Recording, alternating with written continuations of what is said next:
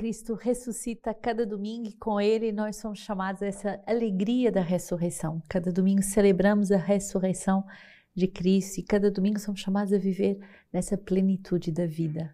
E esse ano a comunidade Sementes do Verbo eh, se prepara para viver o percurso da responsabilidade que dá a vida com liberdade. Ninguém me tira a vida, sou eu que a dou livremente. Então, se você ainda não tem o seu compêndio do próximo ano, compre, adquira, não só para você, para uma multidão à vossa volta, uh, evangelize verdadeiramente com presentes que podem salvar vidas e, sobretudo nesse tempo de Natal, não se deixe uh, invadir pelo consumismo que anda atrás de tanta coisa que não precisa, atrás de tanta coisa que não faz levar as pessoas para o Verbo, porque o Natal é a festa do Verbo é a festa do encontro com o menino Deus que vem nos salvar. Então, é muita alegria da comunidade Sementes do Verbo de poder já ter nas suas mãos esse uh, manual que vai nos conduzir a uma grande união com Deus e também como família espiritual podermos viver juntos essa caminhada uh, motivados por essa palavra de João, João 10, 18, ninguém me tira a vida, eu a dou livremente. E hoje nesse domingo somos chamados a meditar com Daniel 12, 1 a 3. Nesse tempo, Levantar-se-á Miguel, o grande príncipe, que se conserva junto aos filhos do teu povo. Será um tempo de tal angústia, qual jamais terá havido aquele tempo, desde que as nações existem. Mas nesse tempo o teu povo escapará, isto é, todos os que se encontrarem inscritos no livro. E muitos dos que dormem no solo poeirento acordarão, uns para a vida eterna e outros para o opróbrio, para o horror eterno. Os que são esclarecidos resplandecerão como o esplendor do firmamento. E os que ensinam a muitos as justiças hão de ser como as estrelas por toda a eternidade. Hoje essa passagem tão bonita do, do livro de Daniel vem nos pôr eh, numa situação de combate espiritual e vem exortar-nos a entrarmos numa sabedoria eh, daqueles que podem nos eh, ensinar como esclarecidos. E é bonita esta passagem. Os esclarecidos resplandecerão como o resplendor do firmamento. E os que ensinam a muitos a justiça vão ser como estrelas por toda a eternidade. Então, estamos num tempo de combate espiritual, estamos num tempo em que tantas vozes se levantam com tantas aparentes soluções fáceis, com tanta confusão, uh, e somos chamados a viver uma vida uh, ampla, uma vida de liberdade, uh, de liberdade, não porque não passamos por dificuldade, mas uma liberdade daqueles que se deixam instruir pela palavra de Deus. Salmo 15, o Senhor, minha parte da herança e minha taça, és tu que garantes a minha porção. Coloco o Senhor à minha frente sem cessar, com ele à minha direita, eu nunca vacilo. Por isso meu coração se alegra, minhas entranhas exultam e a minha carne repousa em segurança, pois não abandonais minha vida no Sheol, nem deixarás que o teu fiel veja a cova. Ensinar-me-ás o caminho da vida, cheio de alegrias em tua presença e delícias à tua direita perpetuamente. Alegria profunda de viver com Deus, alegria profunda de vê-lo eh, à nossa direita, dentro de nós, à nossa volta, à nossa frente, atrás de nós, nos protegendo, nos guiando, nos aconselhando noite e dia. E essa a graça do fruto uh, da Lexio Divina é aprender a falar com Deus com simplicidade, aprender a, a pôr-lhe uh, diante dele as, as grandes decisões e as pequenas decisões do nosso dia a dia, nos submetendo a Ele e pedindo a Ele uh, conselho. Coloco sem cessar o Senhor à minha frente e por isso, com Ele à minha direita, eu nunca vacilo possamos aprender como comunidade, mas também pessoalmente a colocar o Senhor à nossa direita, à nossa frente e a não vacilar, a não nos desviarmos nem para a direita nem para a esquerda, mas verdadeiramente uh, encontrarmos esse meio de avançarmos uh, de forma decidida, de forma clara para o coração de Deus. Hebreus 10, a passagem que nos é dada, Hebreus 10, 11 e 14, e o versículo 18: Todo sacerdote se apresenta a cada dia para realizar as suas funções e oferecer com, com frequência os mesmos sacrifícios que são incapazes de eliminar os pecados. Ao contrário, ele, depois de ter oferecido um sacrifício único pelos pecados, sentou-se para sempre à direita de Deus. e então espera que os seus inimigos venham a lhe servir de escabelo para os pés. De fato, com esta única oferenda, levou à perfeição e para sempre os que ele santifica. Ora, ele, onde existe a remissão dos pecados, já não se faz a oferenda por eles.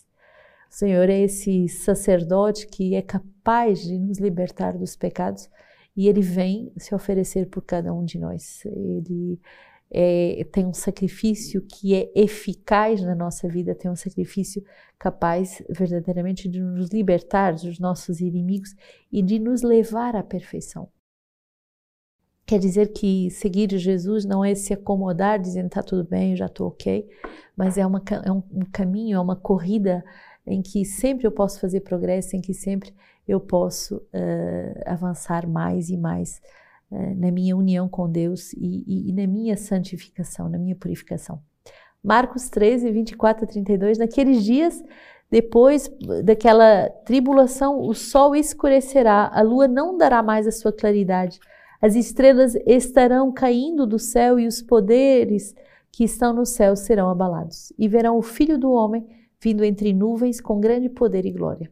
Então ele enviará os anjos e reunirá os seus eleitos dos quatro ventos, da extremidade da terra à extremidade do céu. Aprendei, pois, a sabedoria, a parábola da figueira. Quando o seu ramo se torna tenro e as folhas começam a brotar, sabeis que verão que está próximo.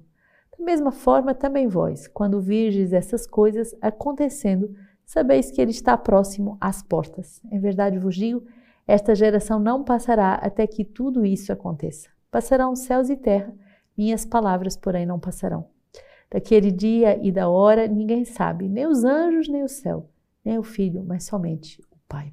A palavra de Deus é essa palavra que vem para reunir os eleitos, que vem para verdadeiramente os salvar, eh, muitas vezes deles mesmos e de todas as tentações que podem nos fazer uh, tropeçar, mas o Senhor é aquele que vem para uh, reunir os seus eleitos e não só reunir uh, exteriormente, mas reuni-los interiormente. Quantas vezes dentro de nós podemos ter desejos contrários e, e buscarmos coisas contrárias e o Senhor vem para nos reunir, nos ajustar, nos unificar, nos divinizar.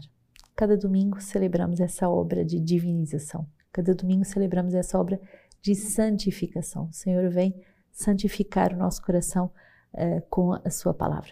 Hoje temos um comentário uh, do, sobre os Salmos com Santo Agostinho e ele diz assim: Não ofereçamos resistência à sua primeira vinda para não termos que recear a segunda. Nós sabemos que celebramos três vindas de Nosso Senhor, a primeira vinda na encarnação e é o mistério que nos preparamos a celebrar em breve, o mistério do Natal, a, a segunda vinda uh, que uh, todos os dias uh, nos preparamos, que é a vinda na glória, mas temos uma vinda diária, que é a vinda com a palavra de Deus, que é a vinda com a Eucaristia.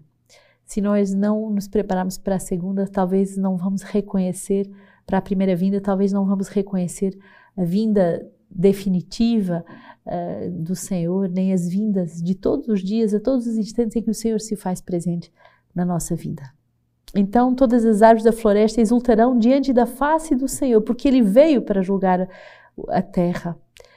Veio primeiro e verá depois. Esta sua palavra ressoou pela primeira vez no Evangelho. Verei sem demora o Filho do Homem vir sobre as nuvens. Que quer dizer sem demora? O Senhor não virá depois, quando os povos da terra se lamentarão? Veio primeiro em seus pregadores e encheu o mundo inteiro. Não ofereçamos resistência à primeira vinda, para não termos que recear a segunda. Então, como devemos fazer isso como cristãos? Usar do mundo, mas não servir ao mundo. Como é isto? Possuindo como quem não possui. Bonito. Devemos usar do mundo, mas não servir ao mundo. Possuir como quem não possui. E o apóstolo diz: de resto, irmãos, o tempo é breve como que os que têm esposa estejam como se não tivessem, e os que choram como se não chorassem, e os que se alegram como se não se alegrassem, os que compram como se não possuíssem, e os que usam do mundo como se não usassem. Pois passa a figura deste mundo. Eu quero, eu vos quero sem inquietações. Quem não tem inquietações, aguarda com serenidade a vinda do seu Senhor. Pois que amor ao Cristo é esse que teme sua chegada. Irmãos, não nos envergonhamos? Amamos e temos medo de, que sua, de sua vinda? Será que, que amamos? Ou amamos muito mais os nossos pecados?